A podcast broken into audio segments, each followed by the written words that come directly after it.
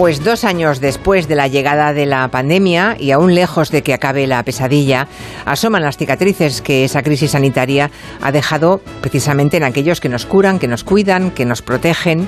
Ya no les aplaudimos a las ocho en los balcones, no les vemos cada día en las noticias o les vemos menos ataviados con sus EPIs y sus mascarillas superpuestas una encima de la otra FFP2. Pero nuestros sanitarios llevan dos años trabajando ahí, en primera línea, en hospitales, atención primaria, vacunándonos. Y ya no pueden más. Esa es la conclusión.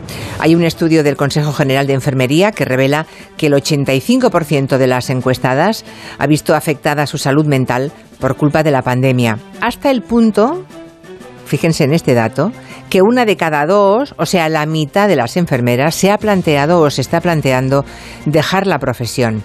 Tendremos aquí a tres de ellas, a Manuela Monleón, a María Monguilot y a Nuria González, para escuchar en primera persona qué les pasa y cómo las tratamos. Si tenemos enfermeras o enfermeros entre la audiencia, que estoy segura que sí, y nos quieran dejar aquí su testimonio, eh, les animamos a que lo hagan en nuestro WhatsApp, el WhatsApp de Gelo, y vamos mm, haciendo acopio de esas eh, comunicaciones y luego cuando estén aquí ellas las compartimos. 638 442 081.